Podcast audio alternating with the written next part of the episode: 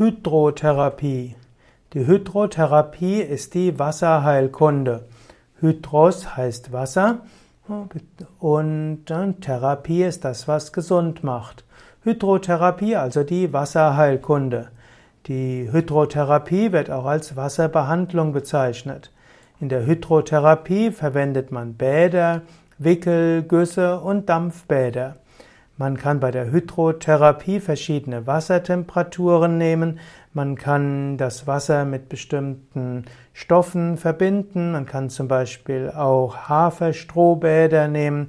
Man kann Salzwasser nutzen. Man kann Heilquellen nutzen und vieles mehr. Hydrotherapie in einem weiteren Sinne umfasst auch das Heil die Heilwassertherapie, wo man also Wasser auch zu sich nimmt. Die Hydrotherapie kann verwendet werden, um Gelenkbeschwerden zu lindern, Muskelbeschwerden zu lindern. Hydrotherapie kann den Kreislauf stärken und das Immunsystem.